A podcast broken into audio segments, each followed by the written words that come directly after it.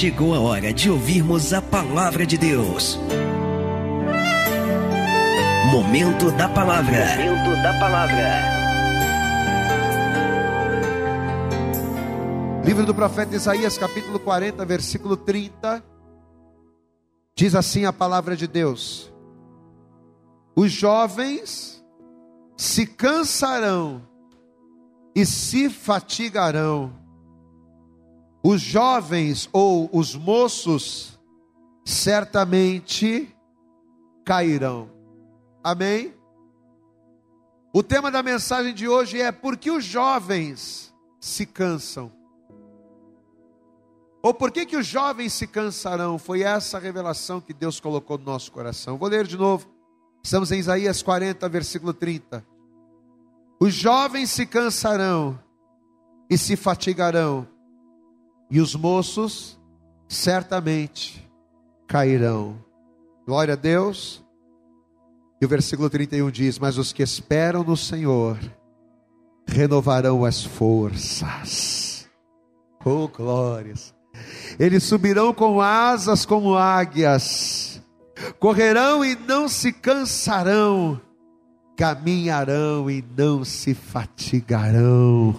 Eu profetizo que esta é a palavra, essa é a direção que Deus tem sobre a tua vida. Fecha os teus olhos aí no teu lugar, estenda as mãos aqui para frente. Vamos orar, Senhor, nosso Deus e Senhor, nosso Pai todo-poderoso, Pai querido, Deus amado. Ó Deus, nós te glorificamos por este culto de oração, por este primeiro momento, aonde oramos, aonde louvamos, aonde profetizamos e cremos e tomamos posse da tua palavra proferida, profetizada, louvada, mas agora, Senhor, agora é momento do Senhor trazer aos nossos corações a revelação daquilo que o Senhor tem preparado para cada um de nós esta noite. Então fala poderosamente conosco, Pai, jogando por terra a partir de agora os impedimentos e barreiras e obstáculos que tentarem se opor a esta palavra. Que o Senhor prepare os nossos ouvidos para ouvir, o coração para receber e a nossa mente para que venhamos assimilar, compreender e colocar em prática aquilo que ouvimos, para que experimentemos a tua boa, perfeita e agradável vontade. Para a glória do teu nome, fala conosco. É o que te pedimos e te agradecemos em nome de Jesus. Diga amém, Jesus. Dá graças, dá glória a Deus. Você pode aplaudir também bem forte ao Senhor recebe sobre a tua vida, aplauda, glorifica e recebe sobre a tua vida a palavra e a direção de Deus para você, amém? Por favor, senta no teu lugar. Você sabe que apesar da Bíblia não nos mostrar esse detalhe que eu vou relatar para você de uma maneira mais clara, a Bíblia não mostra de maneira clara isso. Mas estudando a palavra, nós percebemos que o livro de Isaías, ele é basicamente dividido em duas partes. O livro de Isaías ele é dividido basicamente em dois momentos marcantes e ao mesmo tempo muito importantes para o povo. O primeiro momento, que vai do capítulo 1 até o capítulo 39, é onde Deus ele usa a boca do profeta para trazer julgamentos e sentenças. Diga comigo, julgamentos. Diga bem alto, julgamentos e sentenças tanto para o povo de Judá, como para o povo de Israel, como também para as nações em redor, para as nações, em, as nações pagãs. O Senhor, do capítulo 1 ao capítulo 39, ele vai trazer juízos e sentenças. Já num segundo momento, que vai do capítulo 40 ao capítulo 66, já é diferente.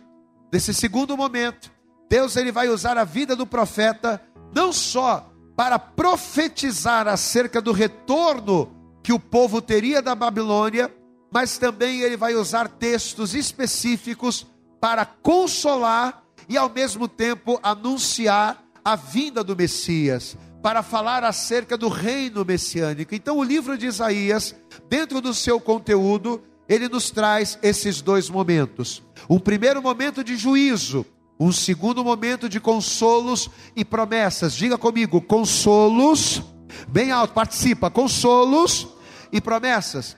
E esse capítulo 40, que foi aonde nós lemos, ele está justamente no meio destes dois momentos históricos. Ele está no meio desse momento de transição de palavras de juízo para palavras de consolo de Deus. Tanto que se você vier aqui a partir do capítulo 40, no versículo 1, você, a gente já começa a perceber isso. Veja, capítulo 40, Isaías 40, versículo 1, ele já começa o texto dizendo assim: presta atenção. Consolai, consolai o meu povo, diz o vosso Deus, falai benignamente a Jerusalém e bradai-lhe que já a sua malícia é acabada e a sua iniquidade está espiada e que já recebeu em dobro da mão do Senhor todos os seus pecados. Então veja que o próprio Deus, ele chega para o profeta e ele diz assim: Isaías, olha, a partir de agora, a palavra que vai sair da tua boca vai ser essa: consolo, consolai, consolai o meu povo. Você vai falar benignamente a Jerusalém, ou seja, é como se Deus estivesse falando para o profeta: a partir desse momento, chega de juízos, chega de mortes, chega de prisões. A partir desse momento é hora de apregoar a liberdade. Diga glória a Deus. Isaías, a partir de agora você vai apregoar liberdade. E tudo isso por quê? Porque pelo fato do povo ter pecado contra Deus, pelo fato do povo ter se afastado dos caminhos do Senhor, Deus permitiu uma escravidão de 70 anos. A Bíblia nos relata isso, que por causa dos muitos pecados de Israel, por causa dos muitos pecados de Jerusalém, Deus ele vai permitir que tanto aquela terra quanto o seu povo fossem assolados. Então, durante 70 anos, o cativeiro vai ser o, o pagamento resultante dos pecados do povo. Porém, Deus permitiu isso mas agora, nesse momento, ele está dizendo: chega. Agora, nesse momento, ele está falando para o profeta: a partir de agora basta. Mas deixa eu fazer uma pergunta para você, olhe para cá. Qual é o desejo de Deus para a sua vida? Hã? Qual é o desejo de Deus para a minha vida? Qual é o desejo de Deus para cada um de nós que estamos aqui nesta noite? Você acha que o desejo de Deus é ver você sofrendo num casamento de derrota, num casamento fracassado a vida inteira? Você acha que o desejo de Deus é que você viva uma vida financeira, uma vida profissional, uma vida sentimental, uma vida espiritual, mirrada na presença dEle? Não. O desejo de Deus não é ver os seus filhos padecendo, claro que não. No livro de Lamentações, no capítulo 3, versículo 31, a palavra do Senhor diz assim: O Senhor não rejeitará para sempre o homem, diga glória a Deus. O Senhor não rejeitará para sempre o homem.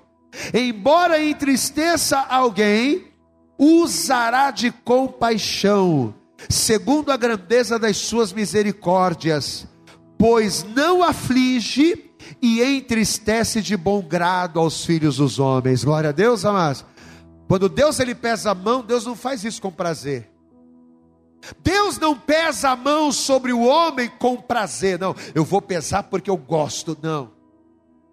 Quando Deus permite a luta, quando Deus permite o juízo, quando Deus permite o sofrimento, Deus não faz isso com prazer. Não. Deus se entristece com o sofrimento do homem.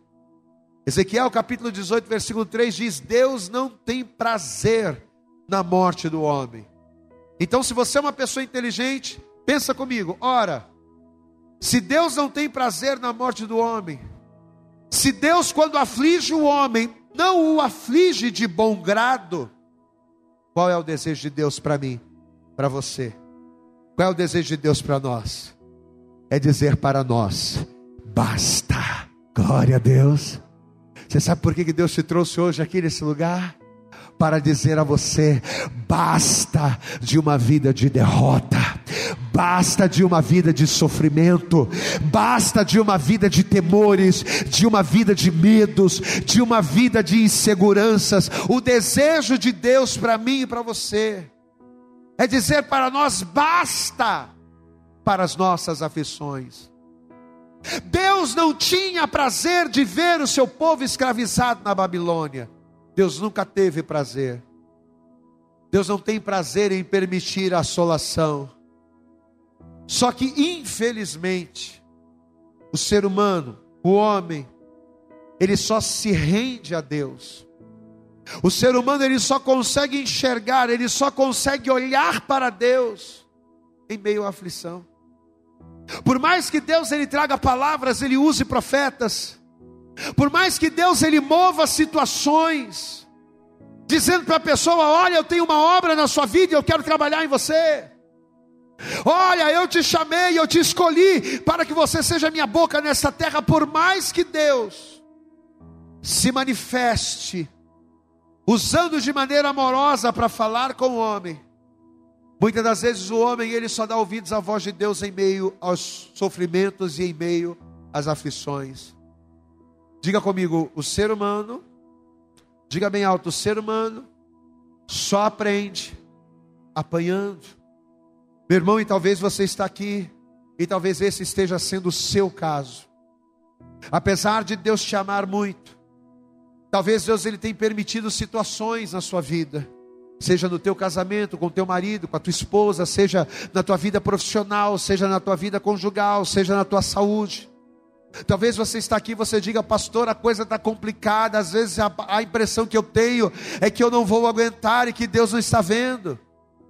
Talvez você está aqui nesta noite e apesar de Deus ter uma obra na tua vida, e você sabe que Deus ele tem uma obra na sua vida, mas apesar de você saber disso, para te quebrar, para te moldar, para fazer de você um vaso melhor, talvez Deus tenha permitido que o fogo das aflições estejam refinando você. Só que hoje, terça-feira, aqui nesse lugar, Deus ele trouxe você e Ele está liberando essa palavra para dizer para você que este lugar em que você olha, e que você vê um altar, e que você vê cadeiras, e que você vê uma igreja. Deus ele diz para você: este lugar é mais do que uma igreja, este lugar é a casa do oleiro. E se nesta noite você levantar a tua mão, se nesta noite você abrir a tua boca e glorificar a Deus, pode ter certeza que o oleiro vai te quebrar, o oleiro vai te moldar, e você vai sair daqui um vaso de honra para a glória dele Aplauda bem forte ao Senhor. Deus te trouxe aqui, meu irmão, para moldar você. Se humilha. Quando é que o oleiro começa a quebrar o vaso? Quando é que o oleiro começa a moldar o vaso? Quando é que o trabalho de Deus em nós ele começa a nos aperfeiçoar? Quando? Quando a gente se humilha na presença de Deus. O problema é que infelizmente o homem só se humilha diante da dor. O homem ele só se humilha quando o mundo o humilha. Quem está entendendo, pastor? Diga glória a Deus aqui. O homem ele só se humilha quando ele é humilhado pelas situações, quando ele é humilhado pelas lutas, que muitas das vezes Deus permite que venha, justamente para nos quebrantar. Lembra de Deuteronômio 8? Abre lá comigo. Deuteronômio. Vem comigo aqui. Deuteronômio no capítulo de número 8. Deuteronômio. Se você encontrou, diga glória a Deus aí. Quem está vivo, diga amém.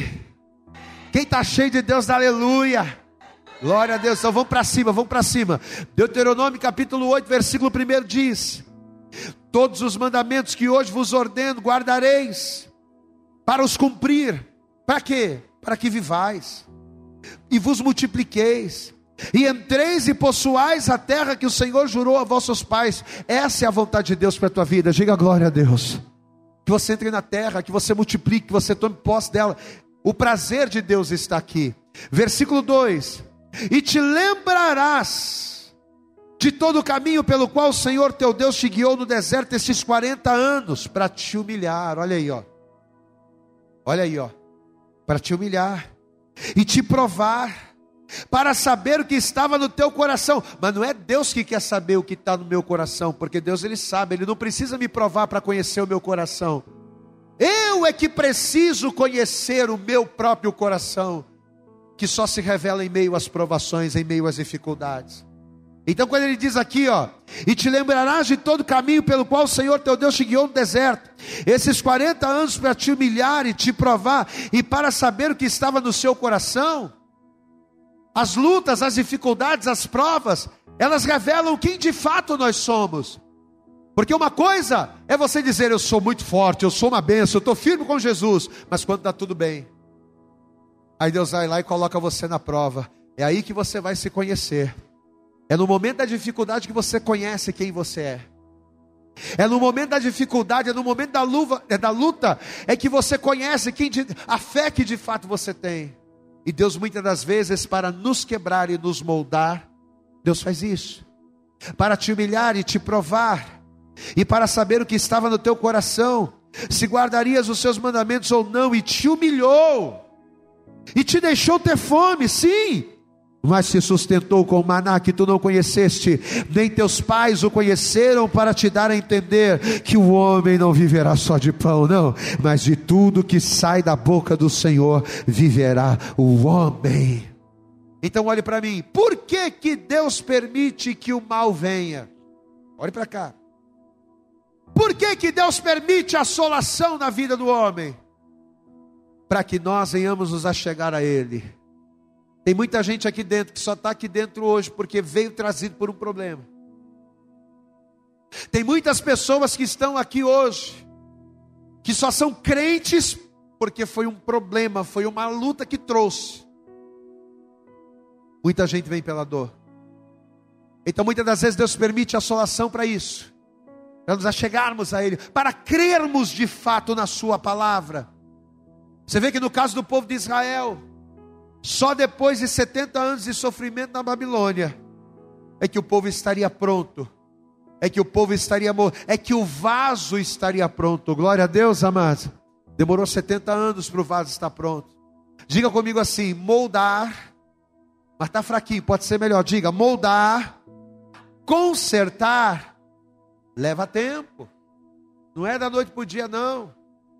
Moldar, consertar, requer tempo, requer dedicação daquele que está trabalhando.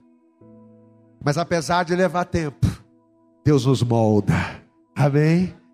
Ele vai consertando uma coisa aqui, ele vai reparando uma coisa aqui, mas ele vai, e chega uma hora que ele coloca a gente no ponto certo.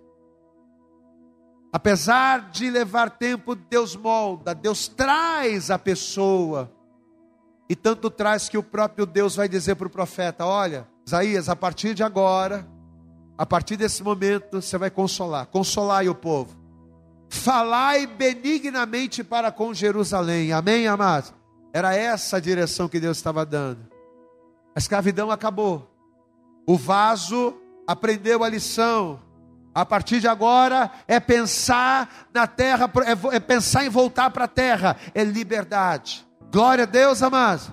Você toma essa palavra sobre a tua vida também, porque isso é para você. Chega de cativeiro, chega de angústia, chega do medo, chega de temor. A partir de agora é olhar para frente, diga glória a Deus. Amém. Só que vamos entender um detalhe interessante: apesar de Deus estar apregoando liberdade, apesar de não haver mais o opressor, a primeira coisa que o povo precisaria fazer para ser livre seria caminhar. Amém? Deus está dizendo, Isaías, acabou. Cativeiro acabou. Ó, liberdade. Apregou a liberdade. O cativeiro acabou, 70 anos, passou. Mas e agora? Teria que caminhar.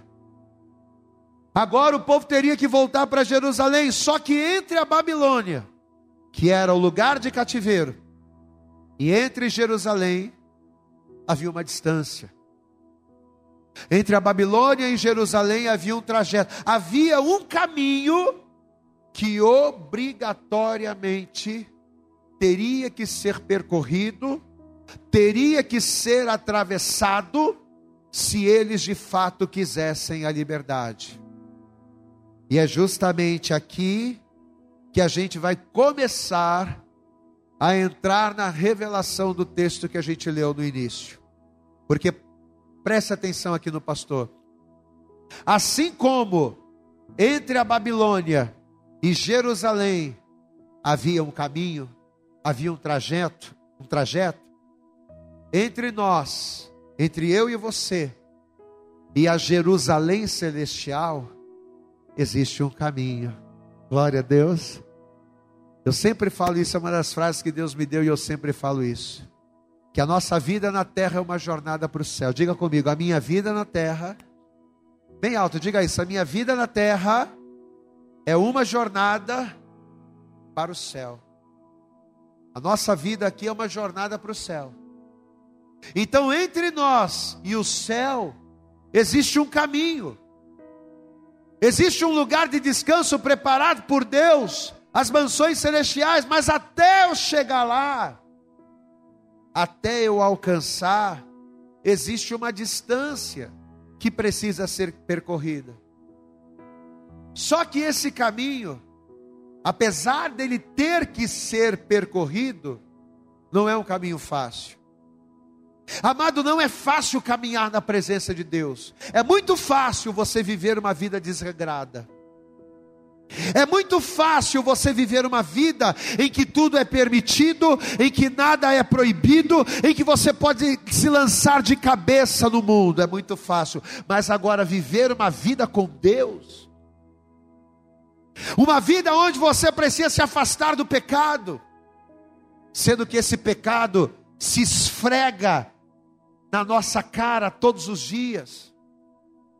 A todo tempo você liga a televisão, está lá coisas que te levam a pecar. Você acessa a internet, tem lá coisas que te levam a pecar. Tudo no mundo de hoje nos leva a pecar. É muito difícil caminhar com Deus.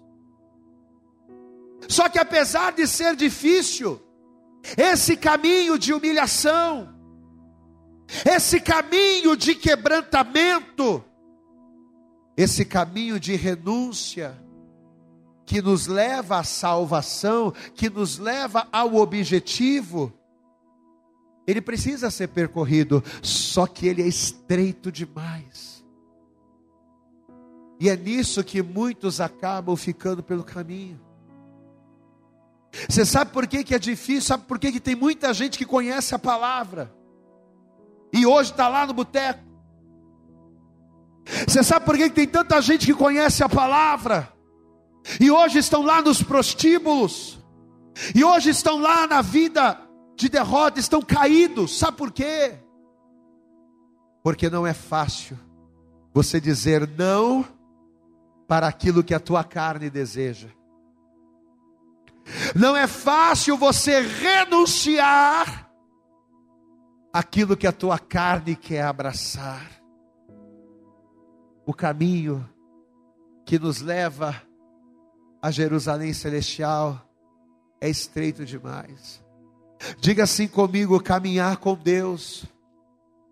Diga bem alto: caminhar com Deus é viver a palavra.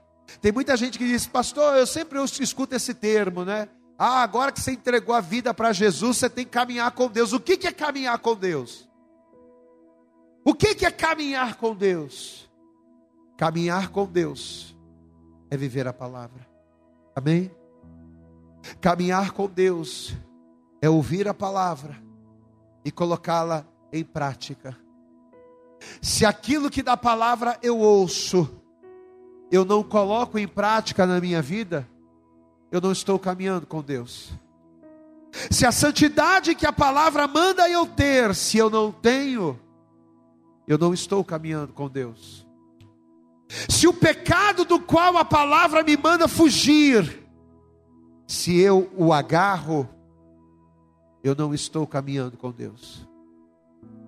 Caminhar com Deus não é apenas estar na igreja e participar de um culto fervoroso e dar glórias a Deus e levantar as mãos e falar em línguas e sapatear e rodar no poder.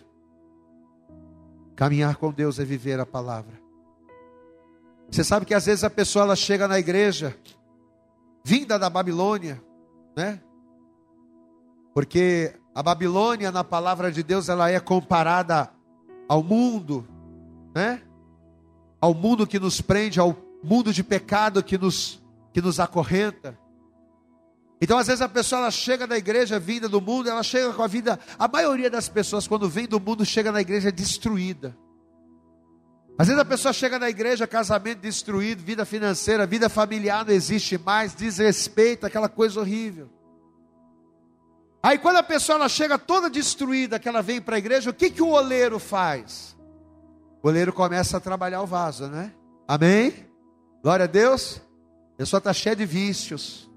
A pessoa está na vida cheia de pecado. Aí o oleiro vai, né? Só vai ouvindo a palavra, o oleiro vai trabalhando, vai trabalhando.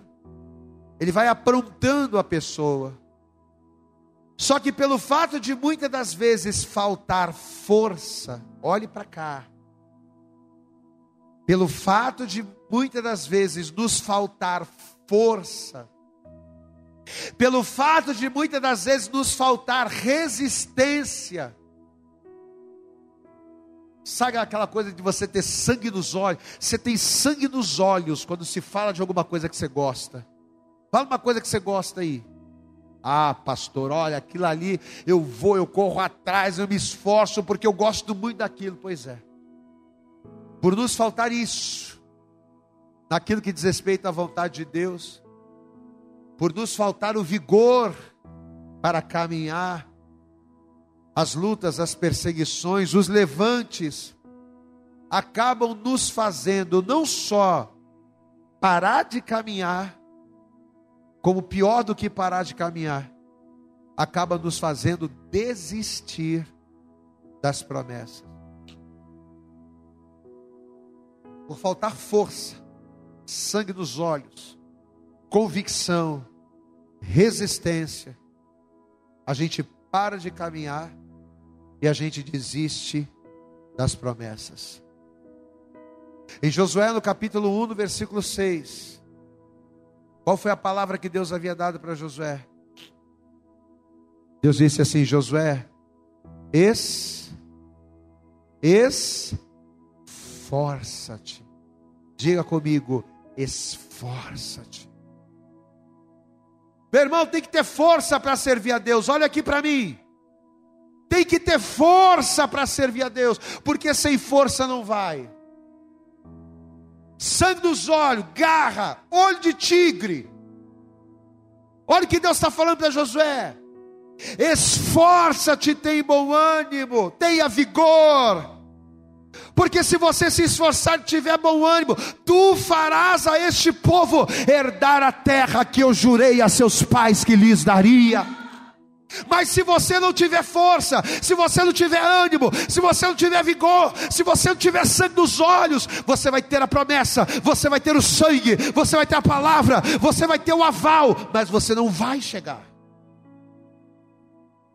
Porque tem que ter força. Quando Deus diz aqui para Josué: esforça-te, tem bom ânimo. Em outras palavras, o que, que Deus está falando aqui para Josué, gente? Que para o Josué tomar posse da terra, e a terra que Josué ia tomar posse, para nós representa o que? A salvação. Diga glória a Deus. Para a gente tomar posse da promessa, para que ele vencesse lá naquela caminhada, naquela jornada, ele precisaria ter força e resistência, ele precisaria ter força e vigor. Só que no texto que nós lemos, aí a gente cai no texto inicial. No texto que nós lemos, o profeta Isaías, ele vai dizer que os jovens, e por que, que ele fala dos jovens? porque força e vigor é uma característica dos jovens.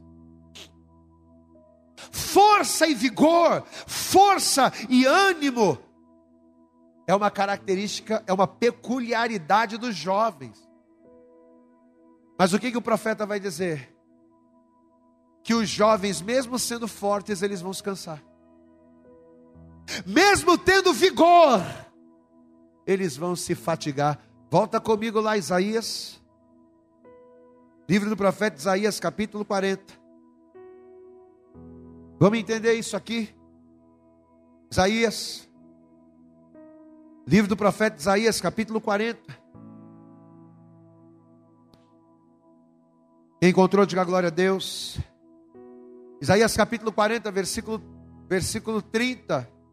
Diz assim: Diga bem alto comigo: Os jovens se cansarão e se fatigarão. Diga bem alto: Os jovens certamente cairão Caramba, e foi aqui que Deus falou comigo, gente. Olha para cá. É um absurdo isso. Porque o jovem é forte por natureza. O jovem tem ânimo, tem vigor por natureza. Como é que pode o profeta dizer que os jovens se cansarão? Se a característica do jovem é ser forte. Amado, entenda uma coisa. Essa palavra de hoje, ela não está sendo direcionada só para jovens em idade. Não. Mas essa palavra está falando também para jovens na fé. Glória a Deus, amados. Sabe aquelas pessoas que estão na igreja na força, no ânimo do primeiro amor? Pois é, é para aquelas pessoas que quando chegam na igreja até começam a caminhada cheia de disposição. A pessoa já chega na igreja e ela ora. A pessoa chega na igreja e ela busca. A pessoa chega na igreja, ela já quer pegar na vassoura, ela já quer varrer, ela já quer cuidar, ela já quer trabalhar, ela já quer orar, ela já quer fazer tudo. A pessoa quando ela começa a caminhar, quando ela é jovem na fé, quando ela é recente na fé, ela tem uma força, porque é uma característica do jovem. Mas quando vêm os primeiros problemas, quando aparecem as primeiras dificuldades, o que que acontece? A pessoa recua e rapidamente ela se cansa e para de caminhar. E por quê? Por que que os jovens, mesmo sendo fortes por natureza, por que que os jovens, mesmo sendo animados por empolgação, por que que até os jovens se cansam? É simples. Porque a força, a força que mais do que fortes, nos fazem constantes, esta força não é a força que vem dos músculos. Glória a Deus, amados. A força que mais do que forte te faz ter vigor, não é a força que vem através de exercícios, não vem de células, não vem de energéticos, mas a força mais do que forte nos faz perseverantes é a força que vem da fé no Senhor. A força que eu preciso ter para ser constante, para vencer as adversidades da caminhada e continuar caminhando em vigor rumo à terra prometida, esta força não vai vir dos músculos das minhas pernas, mas ela vai vir da fé que eu tenho na palavra. Entenda uma coisa, amado: por mais força, por mais vigor que você tenha, por mais que força e vigor sejam atributos naturais da juventude, nenhuma força humana, nenhum vigor humano resiste à falta de fé. Eu vou repetir. Nenhuma força humana, nenhum vigor humano resiste à falta de fé. Você pode ser um marombeiro de academia, você pode puxar o ferro e ter, ser muito musculoso, mas sem fé, você não aguenta o peso da jornada. Você pode ir para a academia, você pode fortalecer o que for, mas sem fé, você não resiste o peso espiritual que a caminhada com Deus muitas das vezes traz sobre nós. Assim como também, você pode ser uma pessoa um pouco mais de idade, sem nenhuma condição física. Olha a barriguinha do pastor aqui, dá glória a Deus aí, vai. Eu sou totalmente desprovido de, né? aquela coisa de músculo e tal. Pois é, você pode ser assim como eu.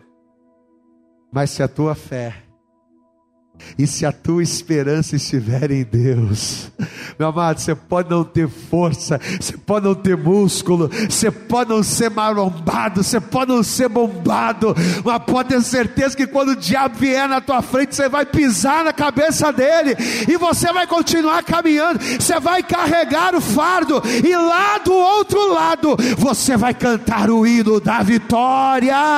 Pode aplaudir bem forte ao Senhor, meu amado. A nossa força está na fé.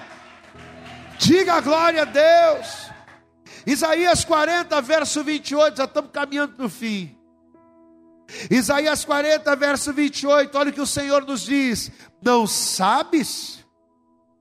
Não ouviste que o eterno Deus, o Senhor, o Criador dos fins da terra, nem se cansa e nem se fadiga?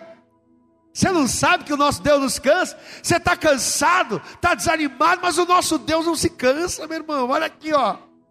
É insondável o seu entendimento da força alcançado. Multiplica as forças ao que não tem nenhum vigor. Os jovens se cansarão, se fatigarão, e os moços certamente cairão. Mas os que esperam no Senhor renovarão as suas forças, subirão com asas como de águia, correrão e não se cansarão, caminharão e não se fatigarão, porque correrão e não caminharão correrão na sua própria força, mas correrão na força do Senhor.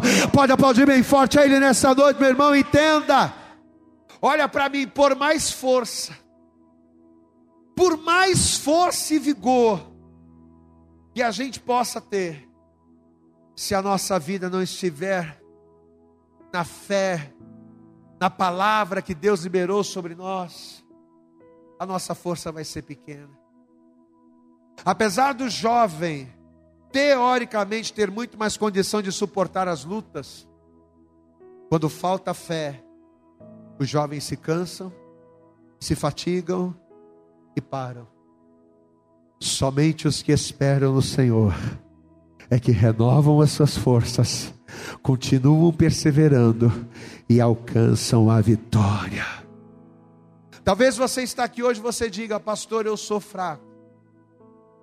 Talvez você está aqui e você diga assim: Pastor, eu estou fraco. Só que tanto lá no livro de Joel, quanto na carta aos Efésios, Deus ele vai nos dar dois conselhos. O primeiro conselho, lá em Joel capítulo 3, versículo 10, diz: Diga para o fraco, eu, o Senhor, sou forte. Glória a Deus. Você entrou aqui, está fraco, está fraca, está batido, está desanimado, está cansado. Deus manda dizer para você nessa noite: o Senhor é a tua fortaleza. O Senhor é o teu refúgio, o Senhor é o teu socorro, o Senhor é a tua força. E o segundo conselho: quem aqui quer ser forte de verdade, diga glória a Deus. Então ele diz em Efésios 6,10: Fortalecei-vos no Senhor e na força do seu poder, porque as nossas armas não são carnais, mas elas são espirituais, poderosas em Deus para destruir as fortalezas e nos dar vitória. Você pode aplaudir bem forte ao Senhor, se nesta noite você fizer da fé a fonte da tua força se nesta noite nós fizermos da fé a fonte da nossa força, nós vamos completar a, completar a jornada, nós vamos terminar a carreira, mas nós vamos guardar a fé. Glória a Deus, amados. Em Deus você é mais do que vencedor. Vamos nos colocar de pé. E assim que você se colocar de pé, vamos aplaudir bem forte ao Senhor Jesus nesta noite. Se coloca de pé. Isso. Eu acredito que essa mensagem falou poderosamente com você. Mas se você acredita que ela pode ajudar também uma outra pessoa que você gosta, ama ou admira, mande para ela. Compartilhe o link ou convide essa pessoa para seguir o nosso podcast. E creia que fazendo isso, Ainda que não seja você a ministrar, além de nos ajudar, você estará cumprindo o ID de Deus. Deus abençoe você e até o nosso próximo conteúdo.